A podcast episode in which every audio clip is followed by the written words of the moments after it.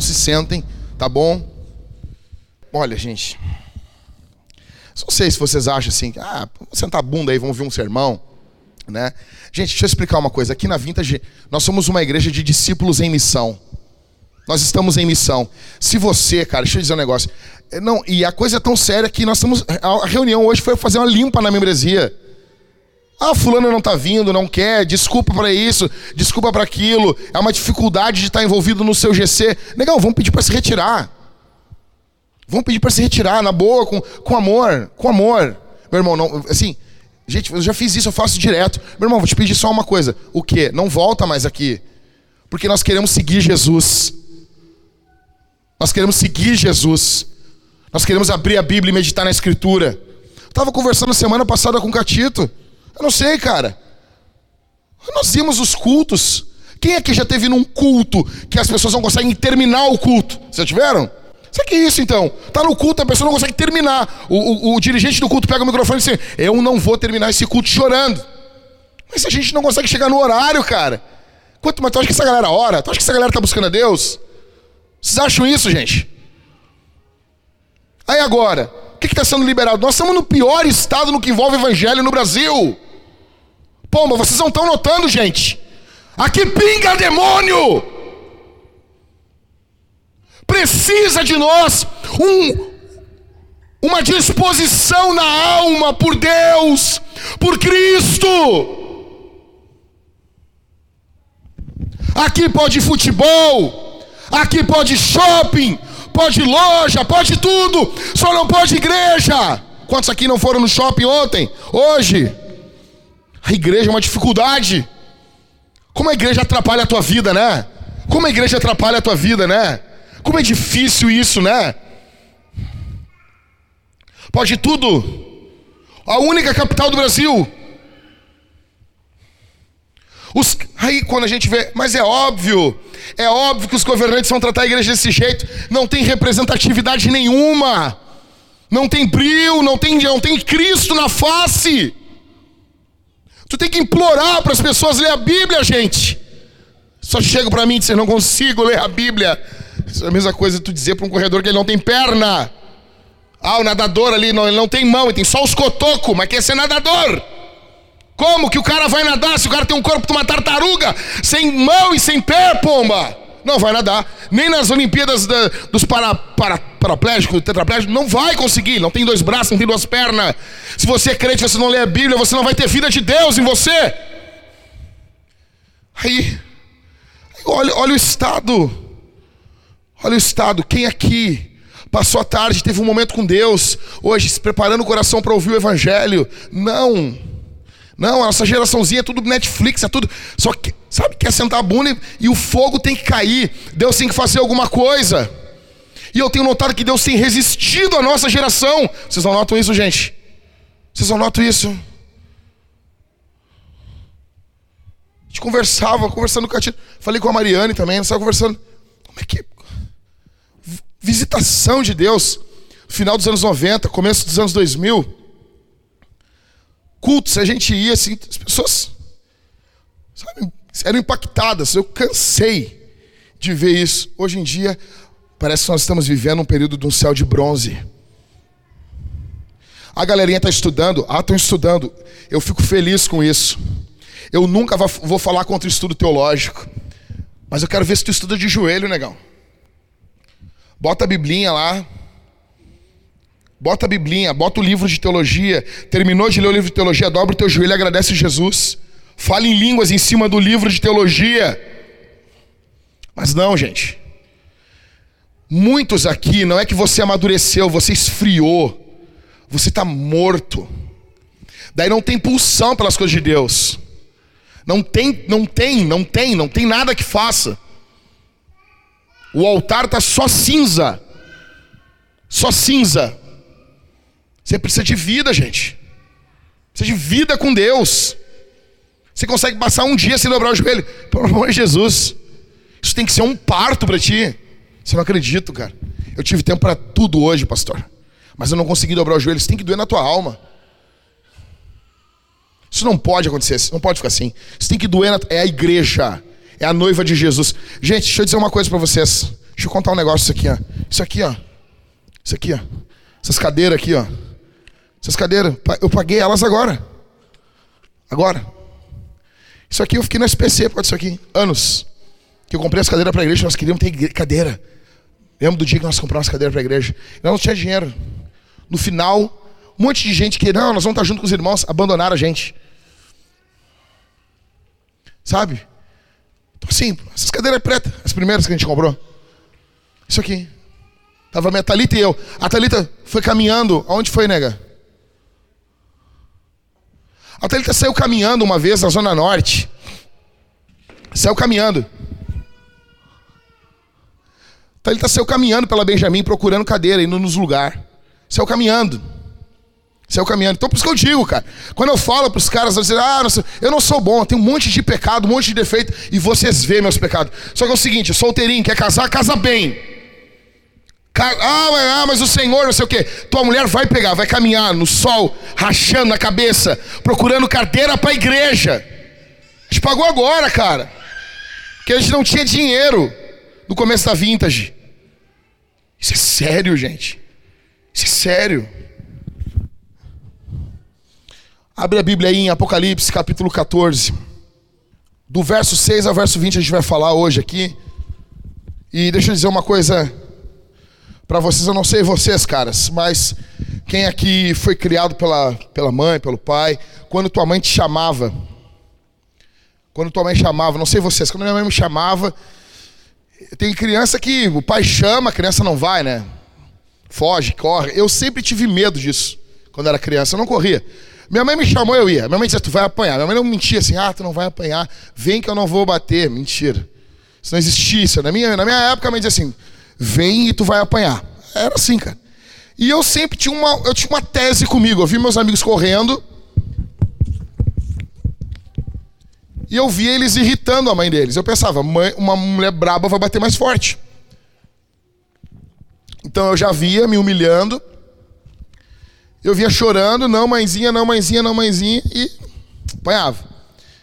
Ou seja, eu nunca irritei minha mãe na hora de apanhar. Eu queria minha mãe calma. E a minha mãe era tão calma que parecia uma psicopata, assim, quando ia bater em mim. Falava comigo sem expressão, assim, sabe? Ligava o rádio para os vizinhos não me ouvir, né? Coisa muito tranquila. Aumentava o rádio, fechava as janelas e dizia a frase: vai doer mais em mim do que em ti. E daí era assim, era assim que eu, que eu apanhava. Então quando a minha mãe falava, velho, falou. Tipo, a palavra da minha mãe tinha muito peso, muito peso, muito peso, muito peso, muito peso. Eu fiquei uma vez de castigo, falei para vocês. Eu fiquei castigo de três meses de castigo. E eu não brincava, meu, não brincava no, no colégio. Tinha medo. Porque a mãe chamava. Eu não sei como é que vocês respondiam ao chamado da mãe de vocês. O problema é que muitos de nós transpomos para Deus o relacionamento que nós temos com os nossos pais. Eu quero falar para vocês hoje sobre a revelação dos chamados finais. A gente vai ler em Apocalipse capítulo 14, verso 6 ao verso 20, e não é o chamado da tua mãe, que já é algo sério. Já devia ser sério para você. Entendeu? Já devia ser sério. Mas não é. Não é o chamado do teu pai, que devia ser sério para você. Né? É um chamado muito mais, muito mais sério. Então nós vemos quatro chamados aqui em Apocalipse capítulo 14, do verso 6 até o verso 20. Vamos ler, gente? verso de número 6. Vi outro anjo voando pelo meio do céu, tendo um evangelho eterno para pregar aos que habitam na terra e a cada nação, tribo, língua e povo. Então, assim, outro anjo, é, tem muito isso em Apocalipse, outro anjo, tá, mas outro em relação ao a qual? Né? Então vai ter muita discussão, mas essa, esse não é o foco. Qual é o anjo? Esse não é o foco. Gente, como é fácil a gente perder tempo com, as, com, a, com aquilo que não é o foco do texto. Então, assim, é um anjo. Isso tá bom. É um anjo. Ele está voando. E esse anjo não está se dirigindo aos crentes. Para quem que ele está se dirigindo? Bora, gente. Vamos, gente. Esses que habitam na terra, eu já falei para vocês, em Apocalipse, eles são os não regenerados. Tá bom? A mensagem desse anjo é o evangelho. Esse aí, o que quer dizer evangelho? Uma boa notícia, né? Uma notícia boa. Então assim, esse anjo está proclamando o evangelho no meio da tribulação. E deixa eu dizer uma coisa aqui para vocês. Deixa eu falar uma coisa. Vocês se lembram do sermão escatológico de Jesus em Mateus 24? Quando Jesus fala, vai ter guerra, vai ter fome, vai ter peste, o pau vai quebrar, vai ser loucura, vai ser tipo briga de grenal, vai ser uma loucura. Mas o evangelho vai ser pregado onde? Vamos, gente. Sem medo do Marquesan, fala. E daí vai vir o fim. Ou seja, o que, que Jesus está mostrando para nós? Jesus está nos mostrando que não importa o que esteja ocorrendo, vai haver testemunho de Jesus. Nos piores dias da história humana, Jesus não deixará de ser testemunhado. Por isso que não tem desculpa para você e para mim muitas vezes. Não importa que é pandemia, não importa o que está ocorrendo, precisa haver testemunhos sobre Jesus. Jesus tem que ser pregado, Jesus tem que ser ensinado. Isso é muito mais importante do que tudo. Tudo. Tudo. Ou seja, esse, ele vai revelar esse, esse anúncio do anjo aqui algo ruim no, no primeiro momento. No primeiro momento. Só que basicamente é que o juízo de Deus sobre os ímpios é o evangelho, é uma boa notícia. Segue lendo comigo aí, verso 7. Então esse anjo estava pregando o evangelho, né? E, olha só o tema: dizendo com voz forte: temam a Deus, deem glória a Ele, pois é chegada a hora que Ele vai julgar, e adorem aquele que habita no céu, o mar e as fontes, não, e adorem aquele que fez o céu, a terra, o mar e as fontes das águas. Ou seja, está vindo julgamento. O julgamento vai vir sobre o mundo. Esse anjo está anunciando que vai vir julgamento. O que, que se faz então? Se arrepende. O cerne do que esse anjo está dizendo é: arrependam-se.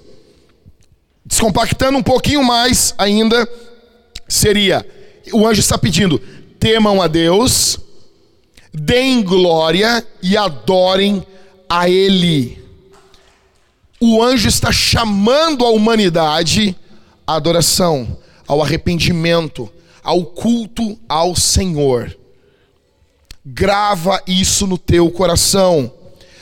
Quando você se depara com isso, Deus chama a humanidade para a adoração. No mínimo se espera que o seu povo esteja adorando o seu nome. No mínimo se espera que você esteja na sua casa cultuando Jesus. No mínimo, gente, deixa eu dizer uma coisa. No mínimo, num sábado como hoje, você que não trabalhou, eu espero que você, homem, na sua casa, você tenha aberto o livro de Deus na sua casa com alegria, com senso de privilégio, como aqueles chineses que recebem a Bíblia de forma escondida do governo, que você tem aberto a Bíblia na sua casa e não vai fazer isso na última hora da noite, que você não tenha hoje, no dia de hoje, acordado igual um louco e ligado o telefone, ou igual uma louca ligado o telefone. A primeira coisa do dia é um desespero para ver o WhatsApp para ver o Twitter, para ver o Instagram. Eu espero que a primeira coisa do dia de hoje que você fez foi abrir o livro de Deus.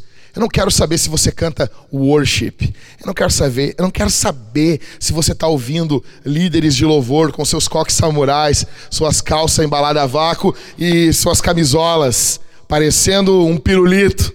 Eu não quero saber isso. mas eu quero saber se você está abrindo o livro de Deus na sua casa. Deixa eu dizer uma coisa, cara. Essas paredes pretas aqui, isso aqui é só para enganar trouxa. Nós somos a igreja mais roots que tem. Eu quero ver tu com a Bíblia aberta na tua casa. Quero saber quantas versões de Bíblia tu tem. Quando você for na tua casa, quero ver livro. Quero ver livro riscado. Quero ver, quero ver tua família envolta com a oração, com busca ao nome do Senhor. Se há um chamado para os ímpios adorarem a Deus, quanto mais nós. Quanto mais nós. Quanto mais você. Quanto mais eu. Grava isso, gente. Grava isso. Olha para mim aqui. Segue, verso 8. Há um chamado aqui ao temor.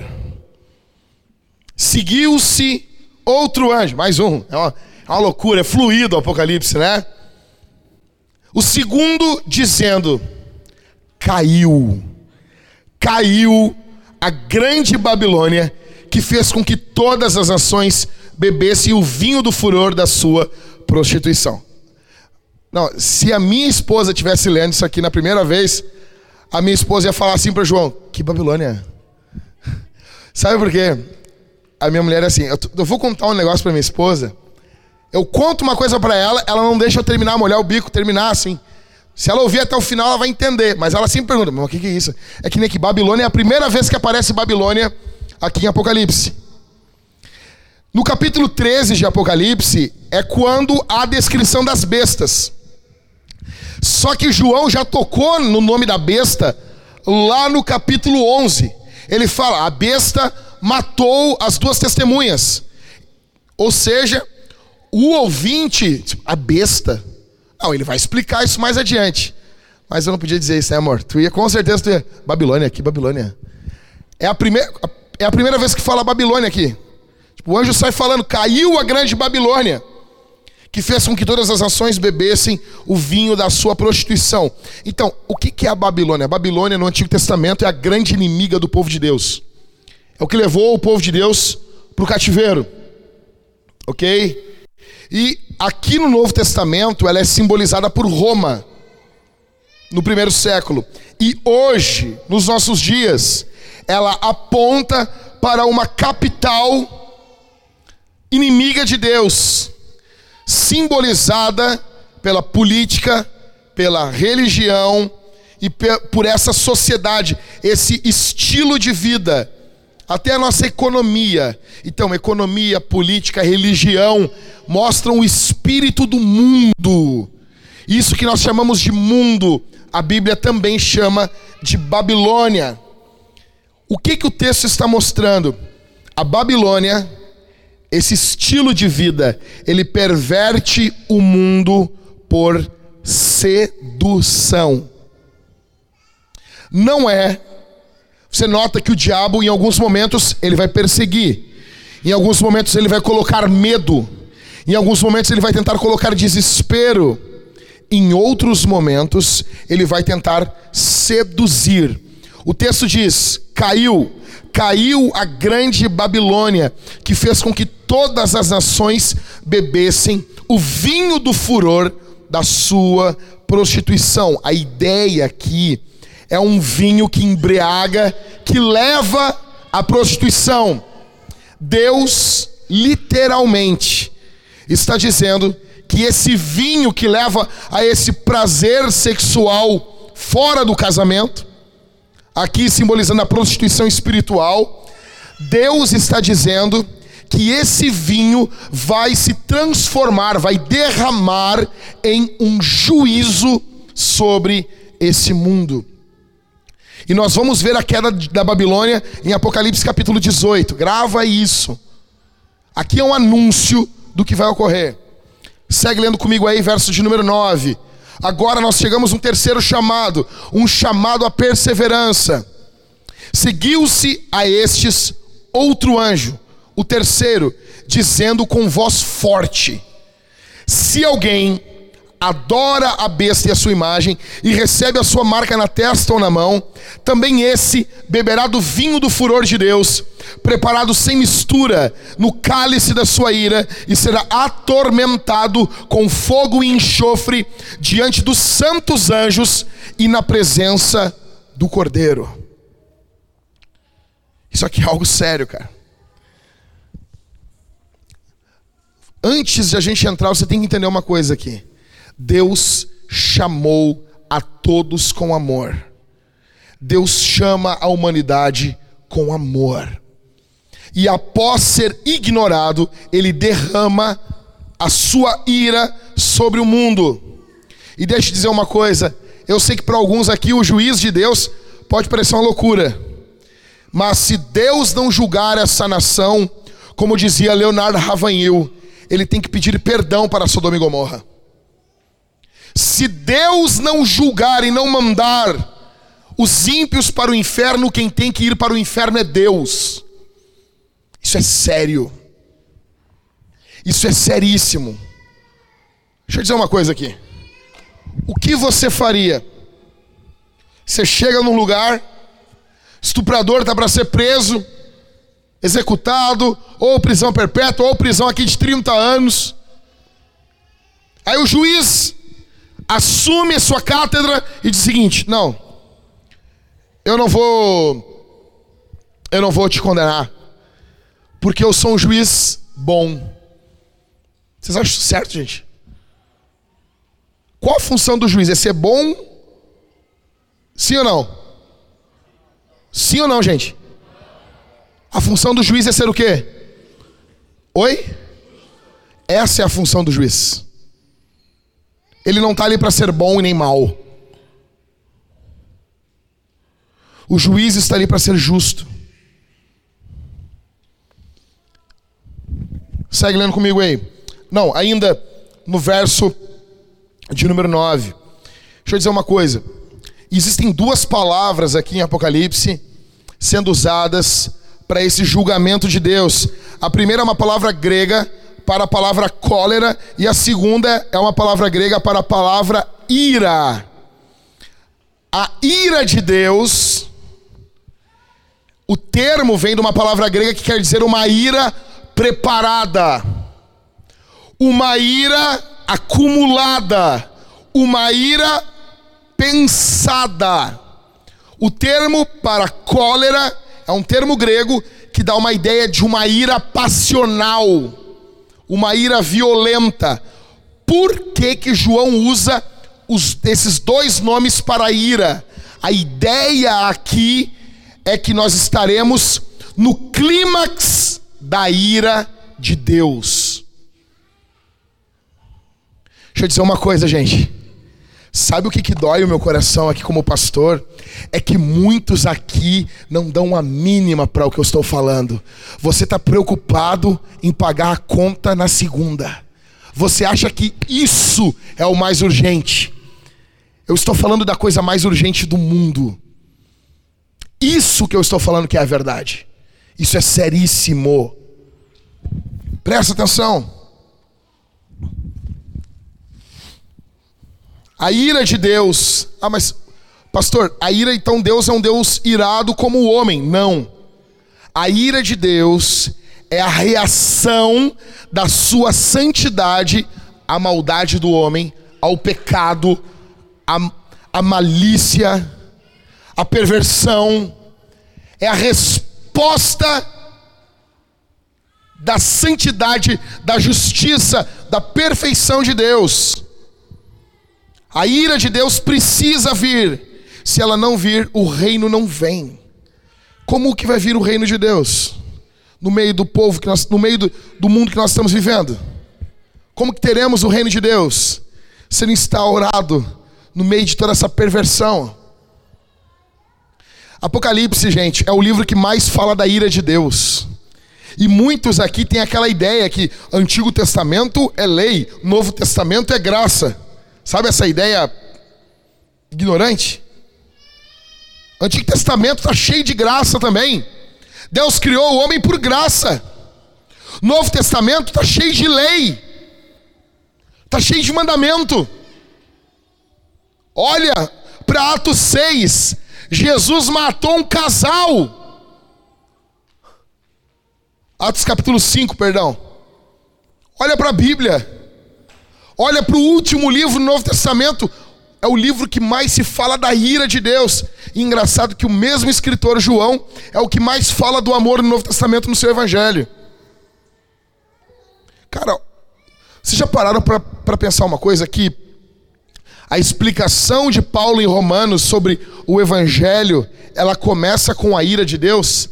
Quando ele fala a ira de Deus se revela nos céus, antes de falar do evangelho, ele fala da ira. Não tem como nós nos achegarmos a Deus sem pensarmos na ira de Deus. Não tem como. Não importa a situação que estamos vivendo, isso é o que a Bíblia diz. Você tem que vir da sua casa, eu da minha. Passamos dificuldades, passamos uma semana não, não tão tranquila e nós chegamos à igreja e ouvimos sobre a ira de Deus. Isso é sério. É para você pensar nisso. Verso de número 9, né? E 10. Verso 10: Também esse beberá do vinho do furor de Deus, preparado sem mistura no cálice da sua ira. Gente, que vinho é esse? Antigamente os vinhos se colocava nos vinhos água para dar uma acalmada, botava algumas ervas para maquiar o gosto pesado do vinho. O vinho puro, puro, puro era extremamente forte. O que está sendo dito aqui? Esse juízo de Deus não vai ter nada que vai o acalmar. Jonathan Edwards dizia que o juízo de Deus vai vir sobre o homem sem nada que possa amortecer o juízo de Deus.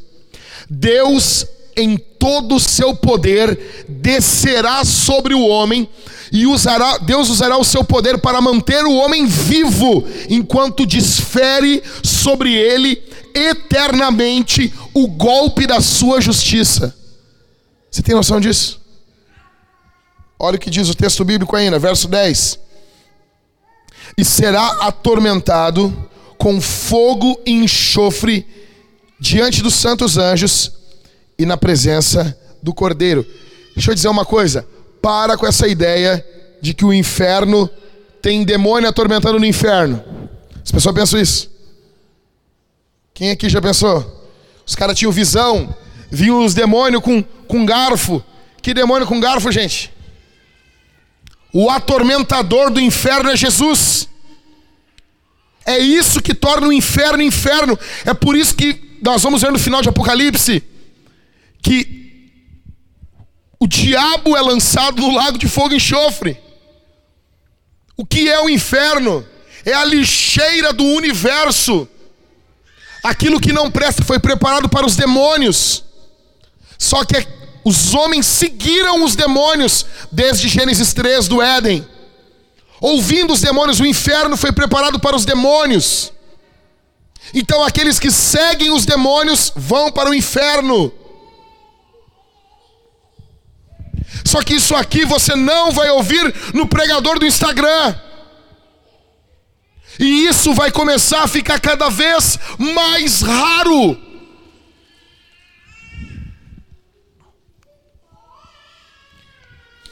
Segue comigo. Verso 11.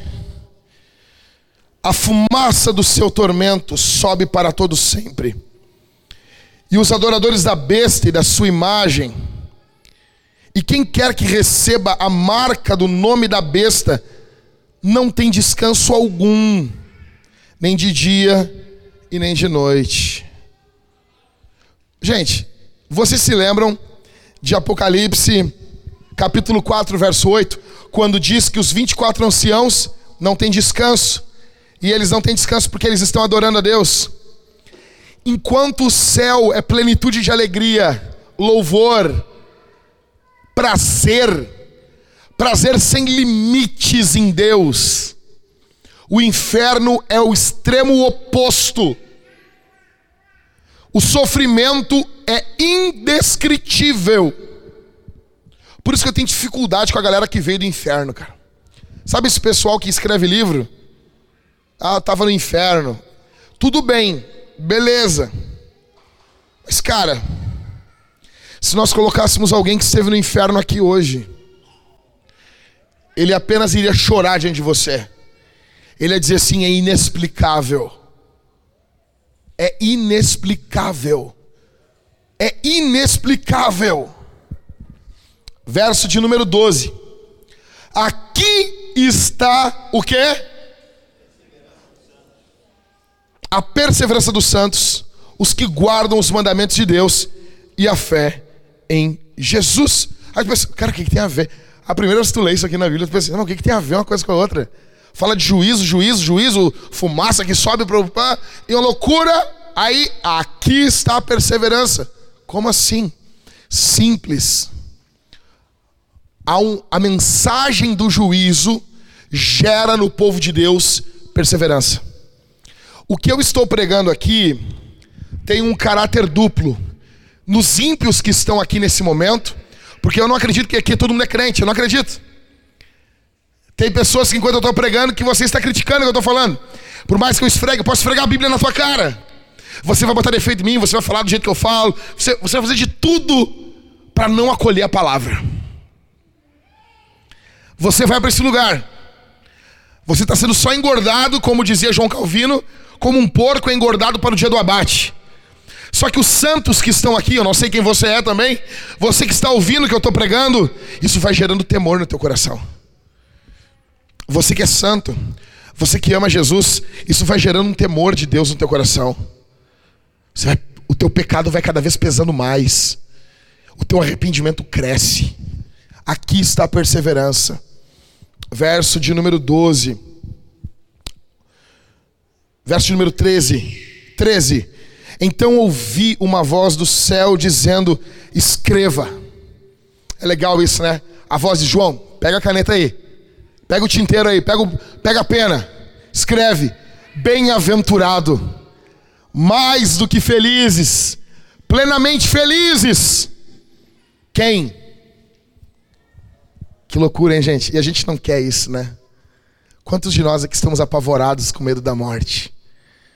Quantos de nós aqui estamos desesperados? Não, é normal você ter temor, é normal, é normal isso, fica tranquilo, tá? Mas quantos de nós estamos desesperados de medo de morrer? Bem-aventurados os mortos, que desde agora morrem.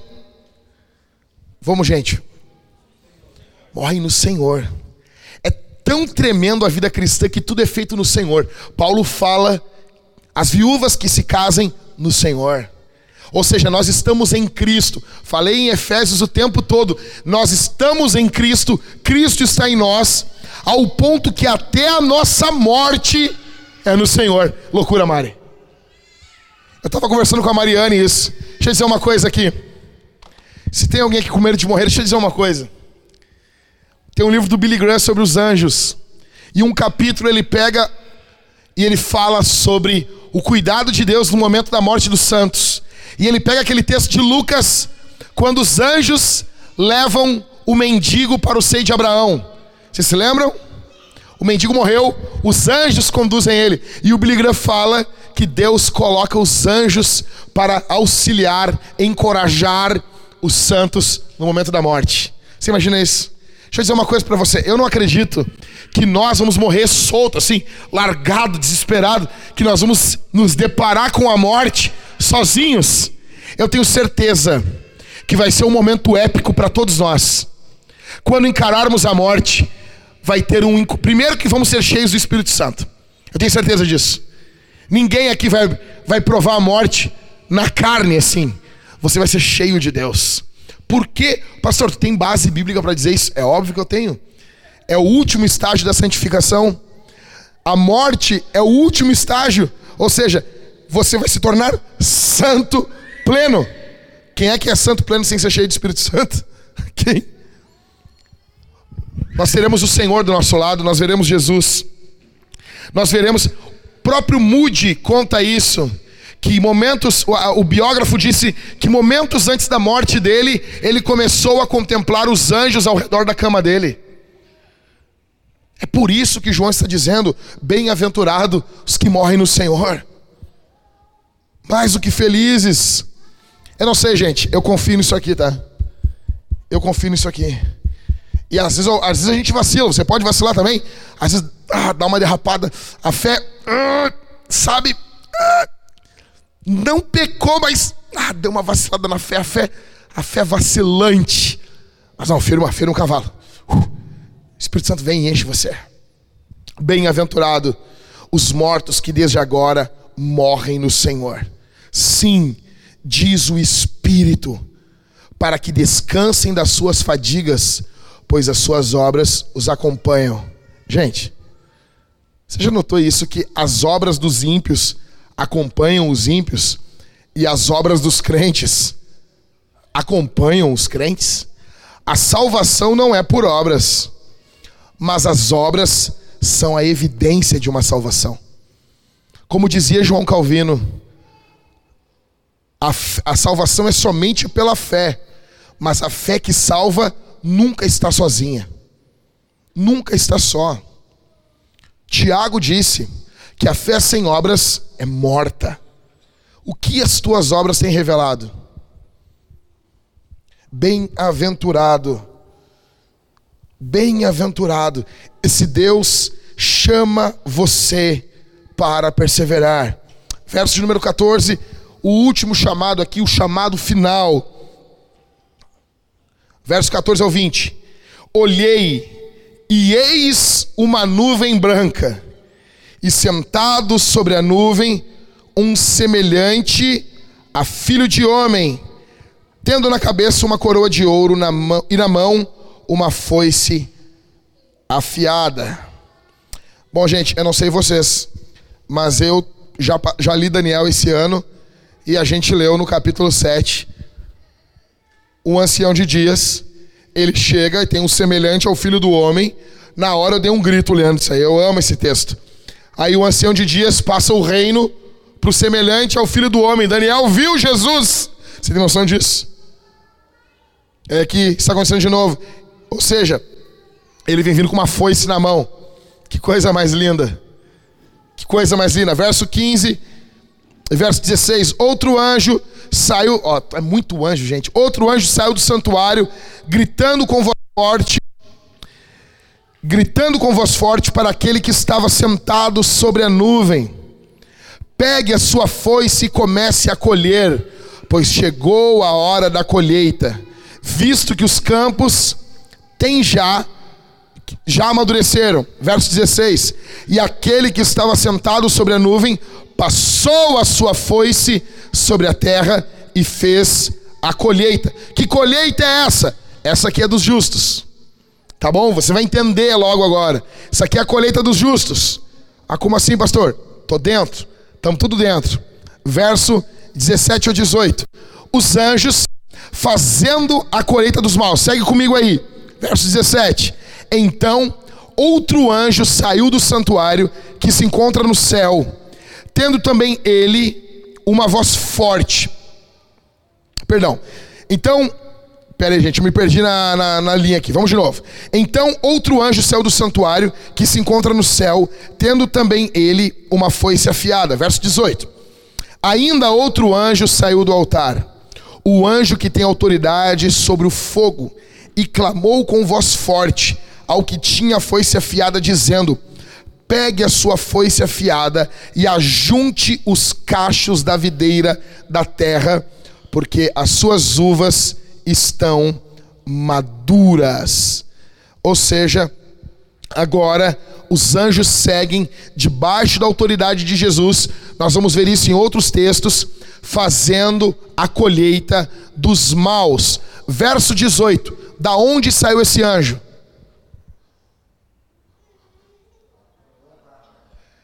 Ou seja, a colheita dos ímpios é uma resposta da oração. Esse anjo, ele sai do altar da onde estava o incenso da oração dos santos. Apocalipse nos mostra que o juízo de Deus sobre o mundo também é uma resposta à tua e à minha oração. Isso é sério. Verso 19. Então, o anjo passou a sua foice na terra, ajuntou os cachos da videira da terra e os lançou no grande lagar da ira de Deus. Lagar é onde as uvas são pisadas para fazer o vinho. A ideia aqui é que os ímpios serão moídos, esmagados pelo próprio Jesus. Isso é sério. Olha o que diz Apocalipse 19, 13. Que Jesus está vestido com um manto encharcado de sangue, e o seu nome é Verbo de Deus. É exatamente o que ocorre. A Bíblia nos mostra o quadro. Desculpa, gente. O teu Jesus é muito meigo. Esse Jesus que não pisa na cabeça de reis e políticos que pervertem o povo, esse não é o Jesus da Bíblia. Esse não é o Jesus da Escritura. Segue lendo comigo aí, verso 20. O lagar foi pisado fora da cidade, e correu sangue do lagar, chegando até a altura dos freios dos cavalos, numa extensão de cerca de quantos quilômetros? Então, olha aqui comigo uma coisa. Presta atenção. Vamos lá. Verso 20. Não, não, não. O que, que aconteceu? Volta lá, gente. Texto bíblico. Verso 20. O lagar foi pisado fora da cidade. A ideia da cidade aqui é a cidade santa. Local onde Deus habita. Gente, grava uma coisa. Existe uma coisa na Bíblia que é juízo. Grava o que eu vou dizer agora.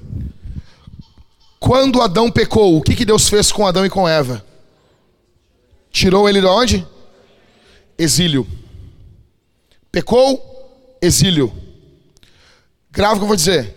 Quando o povo de Israel pecou, o que, que Deus fez? Exílio, Babilônia. Saia da presença de Deus, aqui da cidade. No Novo Testamento, quando um membro ele insiste na vida de pecado dentro da igreja, o que, que a igreja faz com ele? Excomunga. O que, que é isso? Exílio. E na eternidade, o que, que é o inferno senão um exílio longe do favor de Deus? Nota, verso de número 20. O lagar foi pisado fora da cidade, fora do favor, fora da presença amorosa de Deus. É o inferno. Esse lagar é pisado fora da cidade. Correu o sangue do lagar, chegando à altura dos freios dos cavalos. Gente, onde que fica o freio de um cavalo? Onde? Na boca do cavalo. Qual a altura da boca de um cavalo? É maior do que a maioria das irmãs aqui da igreja. Estou falando sério. É, é maior do que a maioria das irmãs. Aí chegando até a altura dos freios dos cavalos, uma extensão de cerca de quantos quilômetros? Nas traduções antigas é 1.600 estádios. O que, que é isso, esses 300 quilômetros? É o tamanho, a extensão de Israel, de Dan até Berseba. Você vai lá para o livro do profeta Samuel e diz, e Samuel foi confirmado como profeta do Senhor de Dan a Berseba, de norte a sul, do Iapoque ao Chuí. Ou seja, tudo. A ideia aqui é que esse juízo vai alcançar todo o mundo. A ideia aqui é que esse juízo vai alcançar a todos a todos. E deixa eu dizer uma coisa para você. Existem 12 pensamentos que passam na cabeça das pessoas que vão ir para o inferno. 12, no mínimo. E talvez alguns de vocês estão pensando aqui. Primeiro, eu acho que não é assim, porque Deus é amor. Acho que não é assim. Você pensa, não, não, pastor, não é desse jeito. Deus é amor. Aí você seleciona alguns textos bíblicos. E você pega só esses textos para você. E você ignora todo o resto que Deus diz. Você ignora tudo aquilo que a gente leu aqui. Você ignora o que Deus vem avisando em toda a Escritura sobre o juízo dele, sobre o mundo. Você vem, você ceia, você ouve, você canta, mas lá no fundo tu diz assim: não, mas eu, ô pastor, deixa eu te dizer um negócio. Eu acho que no último dia Deus vai. Vai ter. Aí as pessoas chegam para mim com ar de superioridade e elas dizem bem assim, pastor Everton. Porque teremos muitas surpresas no céu. Da onde? Surpresa que eu vou ter de te encontrar tu lá. Segunda surpresa que eu vou ter é Deus tá lá. Agora, negão, não vai ter a surpresa assim. Ah, olha só, Jesus salvou através de Alá. Não vai ter isso aí. Não vai ter. Nós não vamos estar tá lá no céu, lá quando vai entrar o Hitler lá. Nunca conheceu Jesus, mas Jesus, ah, mas eu gostava do bigodinho dele. Lembrava o Chaplin. Não. Para com essa ideia de surpresa do céu. Vai ter surpresa de bênçãos, de alegria. Mas assim, não vai ter nenhuma surpresa antibíblica. É isso que eu quero dizer. Não vai ter nenhuma surpresa assim, ah, pegadinha do, do, do malandro. Não, não tem isso aí. Pegadinha do Nazareno. Não vai ter isso. Ah, não. Segundo, tem gente que diz aqui assim: eu ainda tenho tempo. Não, eu tenho tempo. Não, é, não é agora isso. Quem te disse isso, cara? Quem te disse isso? Terceiro.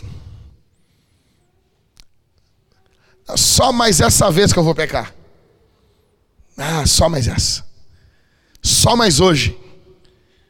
Você sabia que o Elvis ele ele disse que voltaria para a igreja após gravar o último disco. E nesse último disco ele se desviou, ele ele ele morreu desviado. Você sabe disso? É óbvio que encontraram ele, né, em posição de oração no banheiro. A gente sabe disso. Quem conhece a história do Elvis sabe. Mas eu não sei, gente. Você tem noção disso? Você pensa que só mais essa vez você vai cometer, você vai seguir pecando contra a tua esposa, contra o teu marido, contra os teus pais, contra os teus filhos, é só mais essa vez. No último momento eu me arrependo. Como que tu vai te arrepender se tu morrer dormindo? Como que tu vai te arrepender se tu tiver um ataque fulminante do coração agora? Como?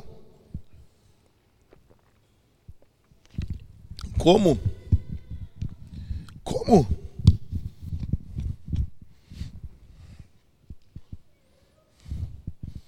Como? Deixa eu dizer uma coisa. A Bíblia diz em Hebreus: Se hoje ouvirdes a voz do Senhor, não endureçam os seus corações. É o meu carro, fica tranquilo. Já vai desligar.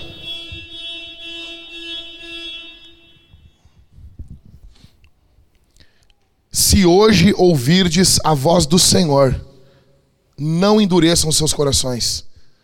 Você tem noção disso, cara?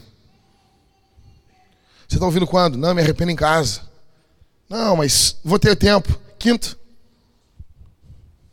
Isso eu já ouvi várias vezes. O fulano fez isso e Deus perdoou ele. Não, comigo tá tranquilo. Que nem lá com Caim, você se lembra? Ah, Caim fez isso aí e Deus perdoou. Se eu fizer, Deus vai perdoar 70 vezes 7. Você se lembra disso? Quem te disse, cara? Primeiro que o fulano não estava sendo maldoso e pecando de forma premeditada como você.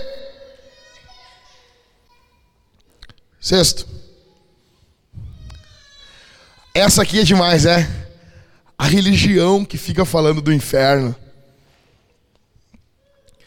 Isso não é do evangelho, isso é da religião. Tu tá muito, é muito religioso, Jackson. Dependendo do uso da palavra, eu sou mesmo.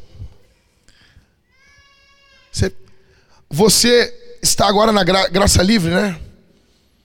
É uma graça desgraçada.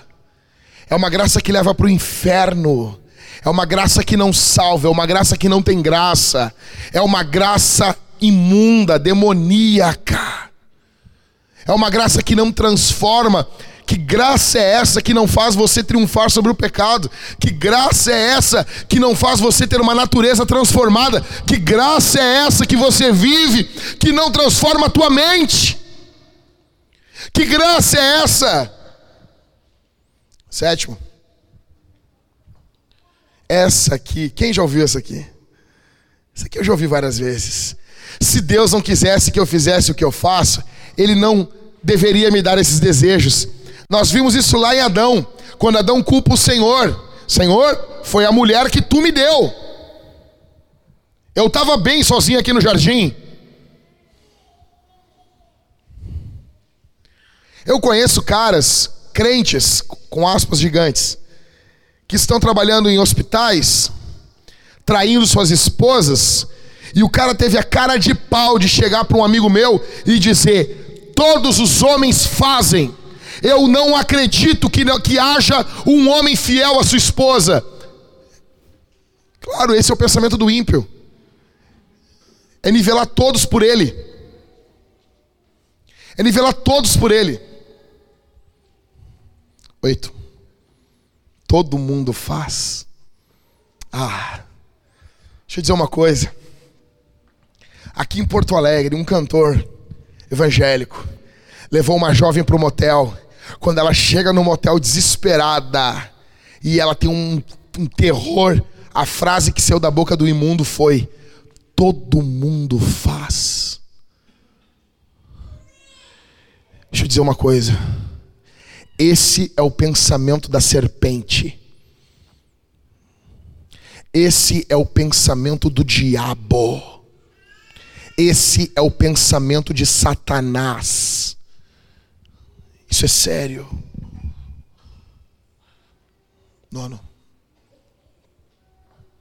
Essa aqui, quem já ouviu?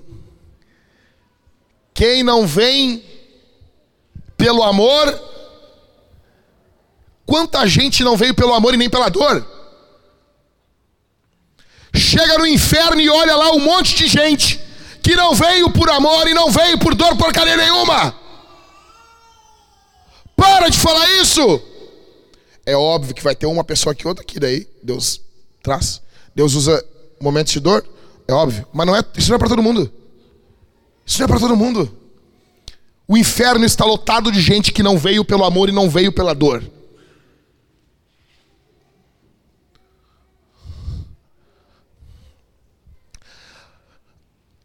Décimo, amanhã eu penso nisso. Isso aqui é o que disse C.S. Lewis no livro Cartas de um Diabo ao Seu Aprendiz. Sabe como é que o diabo faz para você não pensar nas coisas eternas? Sabe como que ele faz? O diabo não vai fazer assim. Eu estou pregando aqui, presta atenção. Presta atenção, eu estou pregando. Estou pregando. Pá, pregando. E eu estou argumentando biblicamente no poder do Espírito. Vou argumentando biblicamente no poder do Espírito. O diabo não vai. Vou te usar como exemplo aqui, Miriam. O diabo não vai chegar na cabeça da Miriam e dar um argumento bíblico contrário ao que eu estou falando. Não é isso que o diabo vai fazer. Grava. Não é isso.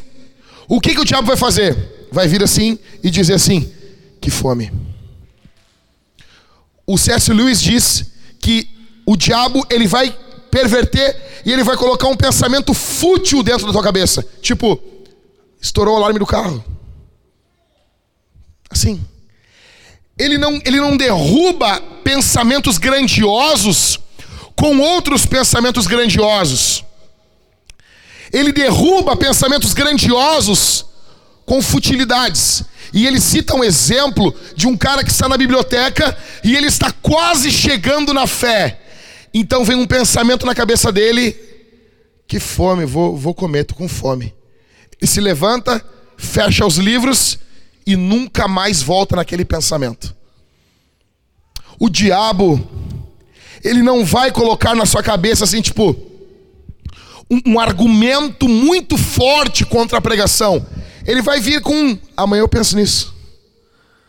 Depois eu vejo, eu tenho que resolver isso aqui antes. E a sua alma vai para o inferno. Grave o que eu estou dizendo. Décimo primeiro. Essa aqui eu já ouvi um milhão de vezes.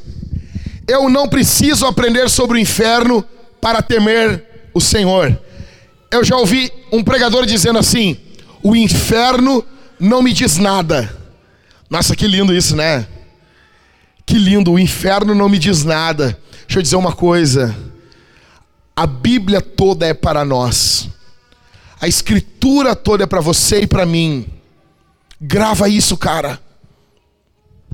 Se a Bíblia fala sobre o inferno, é porque você e eu precisamos ouvir sobre isso. A Bíblia possui ameaças e a Bíblia possui promessas. Nós precisamos de ambas. Nós precisamos das duas. Em último,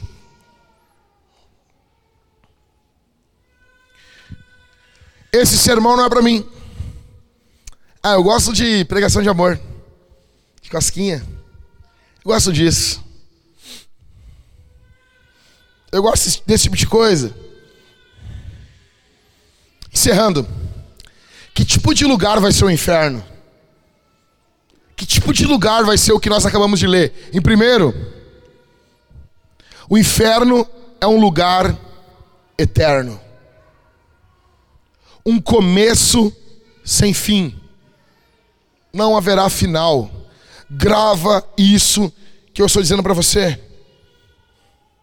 Em segundo, um lugar de péssimas companhias. Apocalipse 21, 8 diz: Vai ter lá bêbados, mentirosos, ladrões, pessoas que amam e praticam a mentira. Você que fez de tudo para os seus filhos não andarem com más companhias, se eles não tiverem Jesus, eles estarão eternamente com más companhias. Terceiro, o inferno vai ser o lugar da colheita. A Bíblia diz em Gálatas 6,7: Não vos enganeis, de Deus não se zomba. Tudo que o homem plantar, isso ceifará, isso colherá. Não vos enganeis, de Deus não se zomba, com Deus não se brinca. Por isso que eu odeio piadas com o nome de Jesus.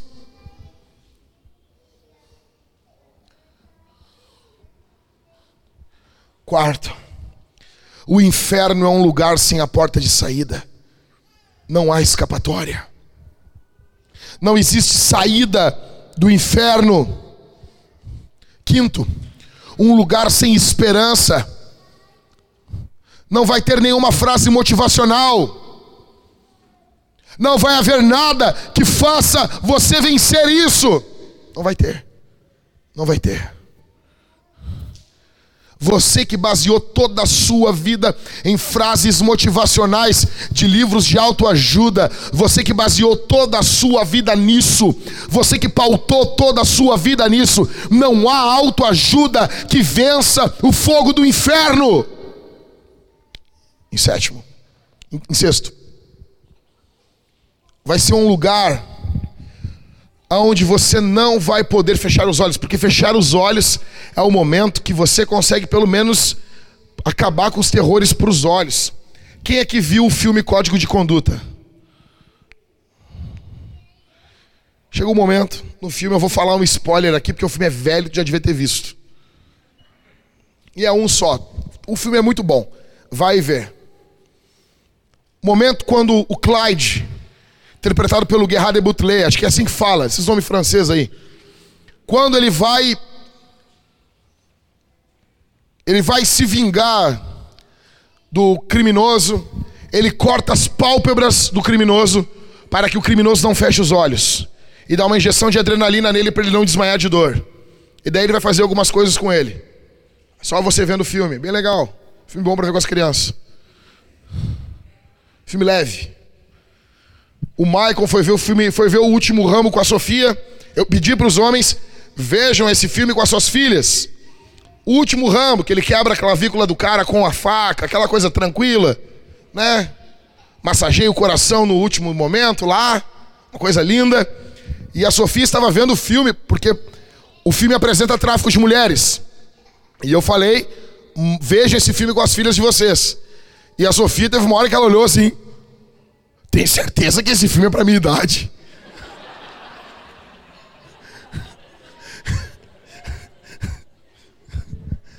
É. A própria guria se apavorou. Sétimo, o lugar da justa retribuição aos homens. Tudo que ocorrerá no inferno é justo. Tudo. Os puritanos diziam que haverá um tapete no inferno, escrito: Eu mereço isso. Foi merecido. Oitavo. Como eu falei para vocês, é um lugar onde os ímpios são atormentados por Deus e não pelo diabo. O diabo é uma moça perto de Jesus. Nono. Um lugar sem consolo, sem abraço, sem colo. Décimo. Um lugar onde o pedido de socorro não é atendido. Gritos, pavor, desespero crescente. Se houvesse dia e noite no inferno, quando se amanhece, o terror seria maior. E maior. E maior. E maior. E maior.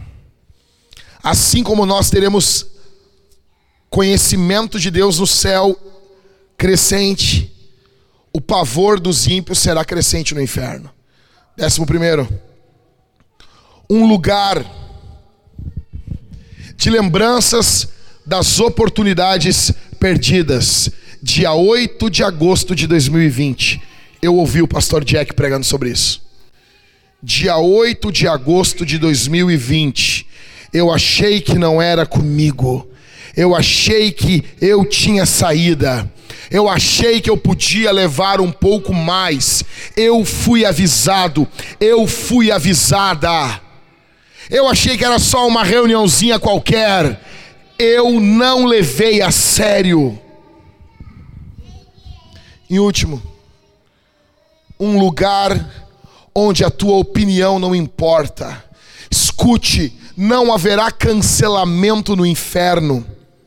Deus está fazendo e vai fazer tudo o que Ele quer fazer sobre esse mundo, sem perguntar a opinião de ninguém. Ninguém. Isso é seríssimo, gente.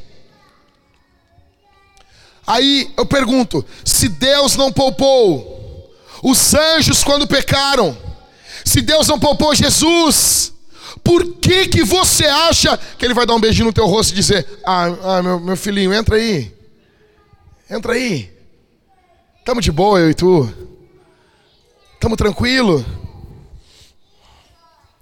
Encerrando. O texto está nos mostrando, presta atenção aqui, gente. O texto está nos mostrando uma coisa: haverá diferença entre justos e ímpios. Haverá diferença. É literalmente o que está acontecendo com a colheita. Os justos são colhidos antes e os ímpios depois. E os ímpios são largados no lagar e Deus pisa neles. Deixa eu dizer uma coisa. Talvez você faz parte de uma membresia de igreja. Talvez você conseguiu entrar aqui e enganar todo mundo. Talvez você engana todo mundo há muito tempo. Talvez você engane as pessoas há bastante tempo.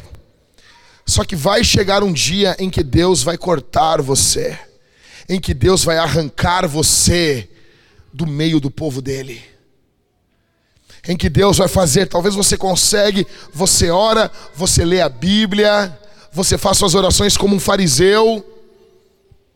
E você acha que você engana tudo e a todos, mas a Jesus você não engana. A Jesus você não engana. Eu encerro dizendo, perguntando para você, gente, que diferença vai fazer daqui a 100 anos o que tu comeu hoje?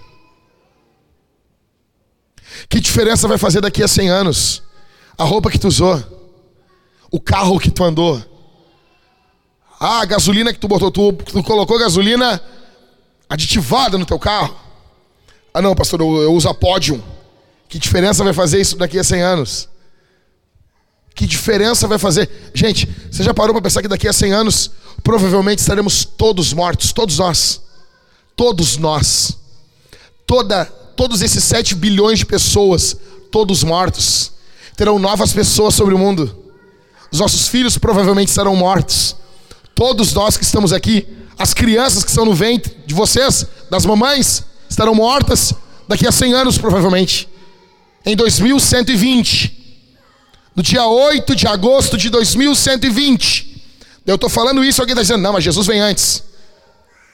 Sim, Se ele vier, vai continuar tendo 2120.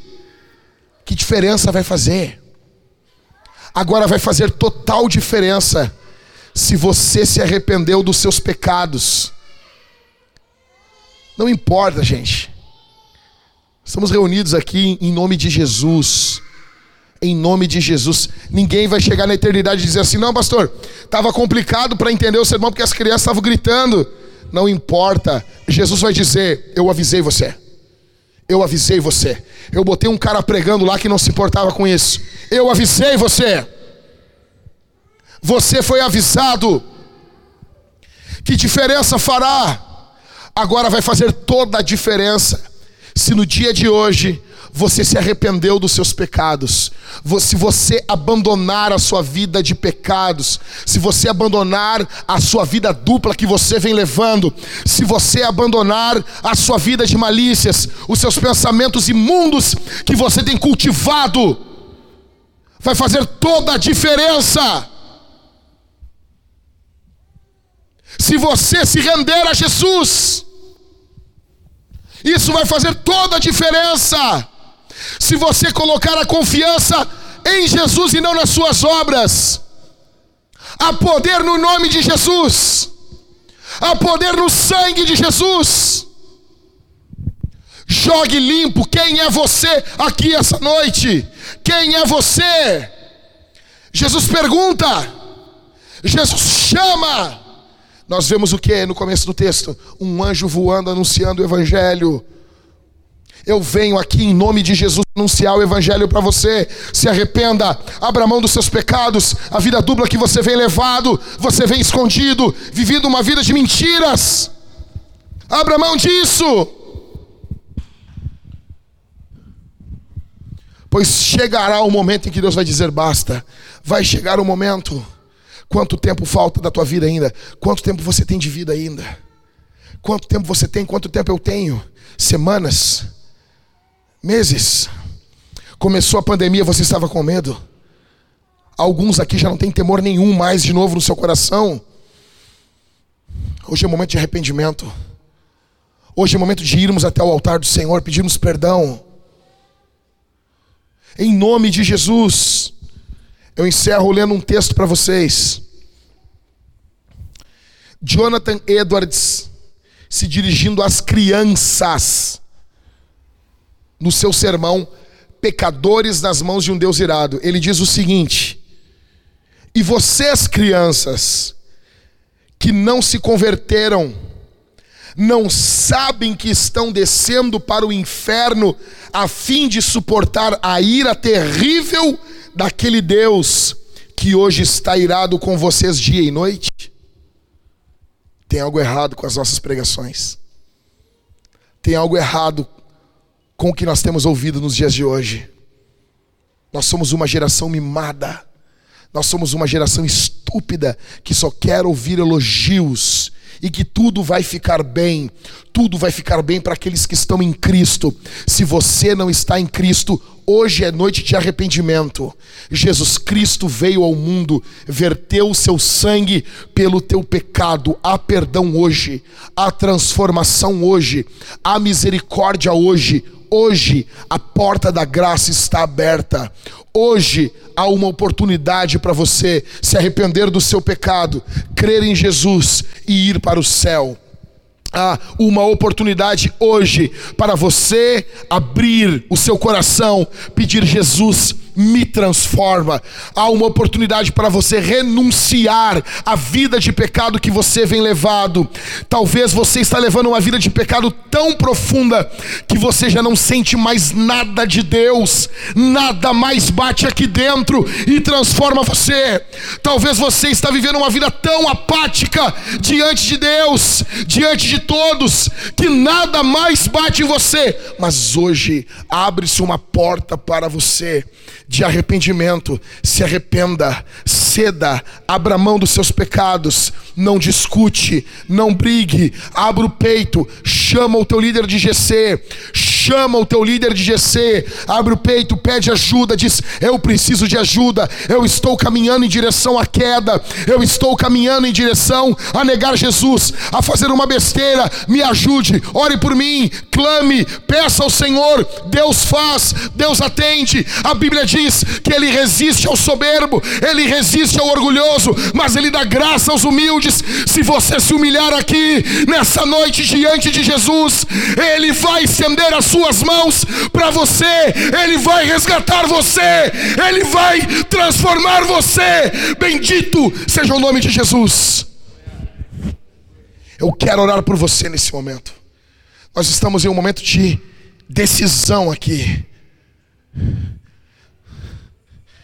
Eternidades se definem aqui hoje. Deixa eu dizer uma coisa para vocês. Com o meu coração de pastor, eu sou teu pastor, eu amo você. Existem pessoas aqui nessa noite que estão indo ao inferno. Jesus se apresenta a você aqui nessa noite através da palavra. Se arrependa. Se arrependa. Se arrependa. Pessoas estão aqui essa noite que estão indo ao inferno. As pessoas não imaginam a vida imunda que você leva. A vida imunda que você tem levado. Você tem brincado com as coisas de Deus você tem zombado do nome de Jesus. Você tem zombado do nome do Evangelho. E Deus vai tirar a tua máscara. Só que Ele é bom, só que Ele é misericordioso, e Ele chama você hoje ao arrependimento. Sentados mesmos, feche os seus olhos. Incline sua cabeça, eu quero orar por você. Há uma placa na estrada para o inferno, escrita com o sangue de Jesus. Pare, pare, dê meia volta, stop, retroceda, volta, para. Aqui não é o teu lugar aqui não é o teu lugar. Há uma placa escrita com o sangue do Cordeiro de Deus. Jesus, o meigo Salvador, chama você. Se arrependa, se arrependa, se arrependa, se arrependa, se arrependa. O diabo, o diabo tem enredado você. O diabo tem enredado a tua vida, você não anda você não anda. Demônios estão tomando conta da tua casa, da tua mulher, da tua família, dos teus filhos. Se arrependa, volta. Volta enquanto é tempo, em nome de Jesus. Em nome de Jesus. Bendito seja o nome de Jesus. Há poder no nome de Jesus. Há poder no sangue de Jesus. Há poder no sangue de Jesus há poder no sangue de Jesus, há poder no sangue de Jesus. Satanás, diabo, te repreendemos no nome de Jesus, te repreendemos no nome de Jesus, te repreendemos no nome de Jesus. Há poder no nome de Jesus, há poder no nome de Jesus. Nós repreendemos você, diabo, nós repreendemos você, Satanás, em nome de Jesus. Salva, Senhor, nós te invocamos, nós te pedimos, ó Deus, vence, quebra os grilhões, quebra as correntes que tem segurado, prendido o meu irmão, a minha irmã, em nome de Jesus, liberta, transforma, quebranta, em nome de Jesus, perdoa pecados, Senhor. Olha o teu povo, olha o teu povo aqui em nome de Jesus, em nome de Jesus que o teu nome, que é acima de todo nome, brilhe aqui, essa noite, que o nome de Jesus, que é sobre todo, todo, todo, todo nome, que é sobre todo o cosmos, que demônios se curvem diante do teu nome, em nome de Jesus, ó Deus, nós temos vivido tempos de trevas nessa cidade, nós te invocamos, Senhor, em nome de Jesus, em nome de Jesus, faz a tua obra, transforma, liberta, quebranta, renova, em nome de Jesus, limpa, limpa, Senhor, limpa, em nome de Jesus, acende um fogo no teu espírito, fogo esse que não é apagado pelo vento do mundanismo,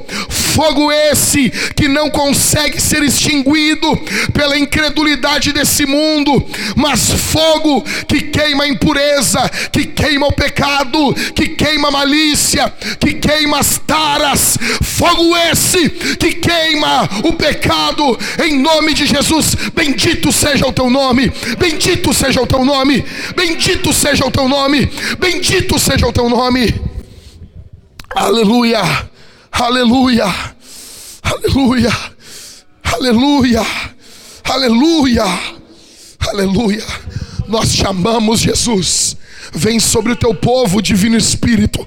Nós precisamos de Ti, Senhor. Nós não temos como pregar, como cantar, plantar igrejas sem o poder do Teu Espírito. Em nome, em nome, em nome de Jesus, estabelece o Teu reino aqui. Estabelece o Teu reino aqui, Senhor. Em nome de Jesus, esses demônios que estão resistindo, que sejam expulsos agora agora, agora, em nome de Jesus.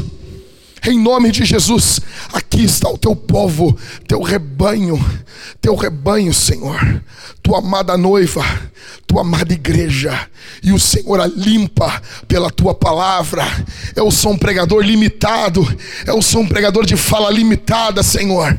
O Senhor sabe disso, o Senhor me conhece, mas eu estou aqui como teu dispenseiro para entregar a tua palavra. Palavra essa que limpa, palavra essa que transforma, palavra essa que cria um novo coração dentro do coração do peito do teu filho, da tua filha, em nome de Jesus. Em nome de Jesus. Em nome de Jesus. Bendito seja o teu nome. Bendito seja o teu nome. Aplauda o nome de Jesus. Aplauda. Nós te louvamos, Senhor. Bendito seja o nome de Jesus. Nós vamos responder esse sermão. Nós vamos responder a palavra de Deus. Nós vamos responder. Deus exige resposta. Aleluia. Aleluia. Aleluia. Aleluia. Aleluia. Nós vamos responder. O Cauê vai vir aqui, vai estar cantando com os irmãos. Nós vamos, em primeiro lugar, cantar. Olha para mim aqui, gente.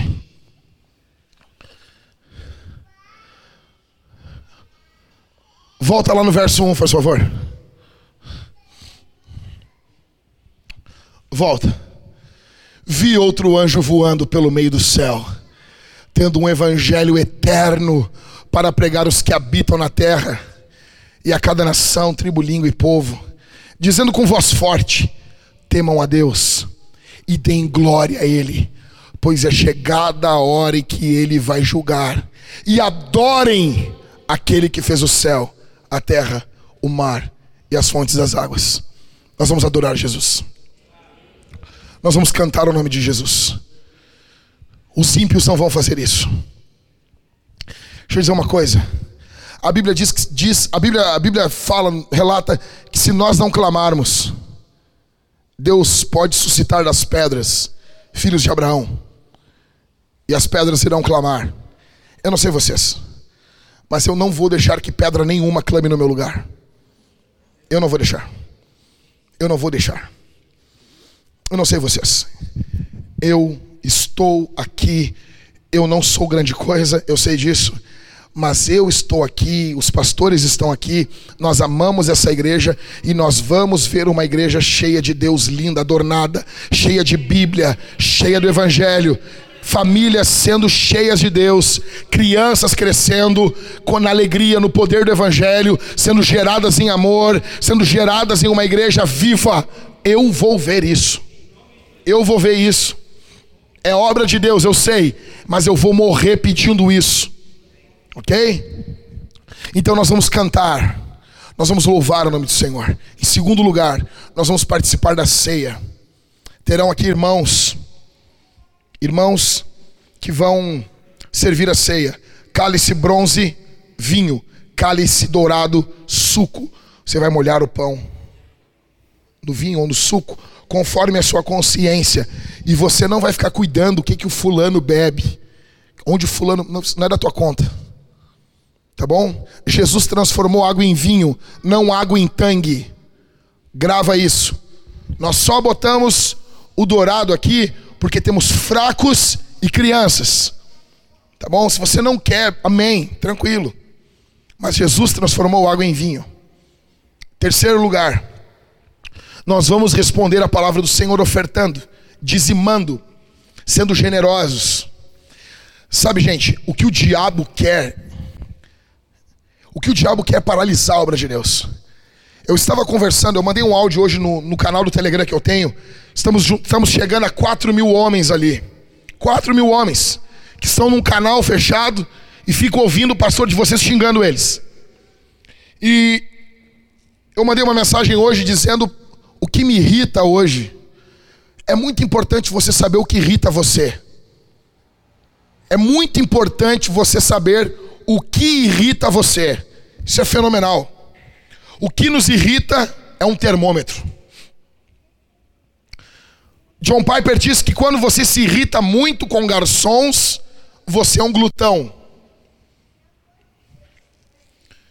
Quando eu olho para Jesus, eu vejo que tudo que envolve o templo, o culto, quando não é feito de forma bíblica, o irrita. Por isso que ele pega um chicote e ele bate nos comerciantes do templo. Sabe o que o diabo quer? O diabo quer que nossas igrejas se virem um comércio e que nós não estejamos focados em missão. Eu disse hoje no, no canal do Telegram, eu falei, três igrejas conseguem plantar uma. Uma igreja pagando um salário de um plantador, a segunda pagando o aluguel da casa do plantador e uma terceira igreja pagando o aluguel do local de culto. Nós hoje não temos como plantar uma igreja sozinhos, mas nós temos como nos juntar a mais duas igrejas para plantarmos igrejas. Agora me pergunta se a gente conseguiu achar essas duas igrejas. Não conseguimos. Porque hoje as igrejas do Brasil estão mais interessadas em construir impérios do que enviar missionários.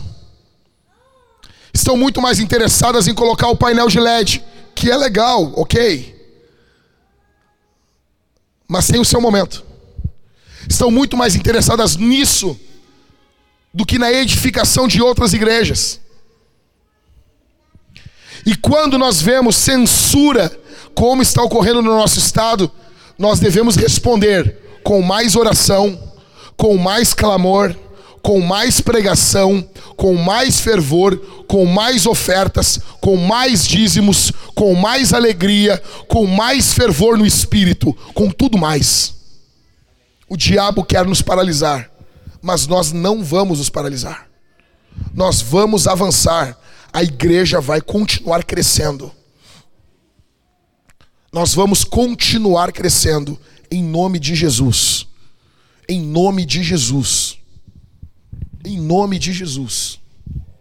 Vamos responder, seja generoso. Seja generoso. Seja generoso. OK? E fica tranquilo. Todos nós entendemos muito bem o pensamento que passa.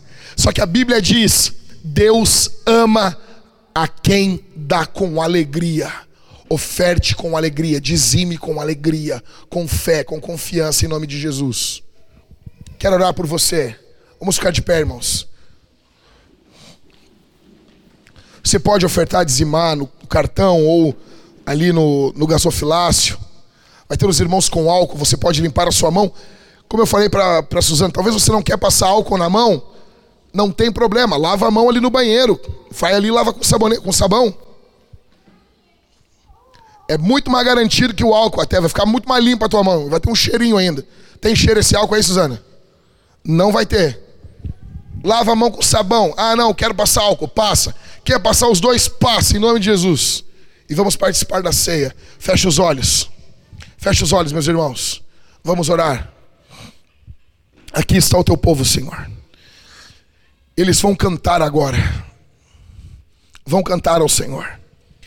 E eu creio que enquanto cantarmos, o Senhor pode curar, o Senhor pode transformar, o Senhor pode libertar, o Senhor pode fazer a tua obra. Eu creio nisso, Senhor. Em nome de Jesus. Em nome de Jesus. Aqui está a tua igreja. Aqui está o teu povo. Quando os meus irmãos comerem e beberem de ti, fortalece eles Fortalece, Senhor. Fortalece. Quando ofertarem, receba, Senhor, a oferta, os dízimos. Esse irmão, essa irmã que vai ofertar, que vai dizimar, como ato de fé, faça, multiplique a sementeira dele e dela, em nome de Jesus.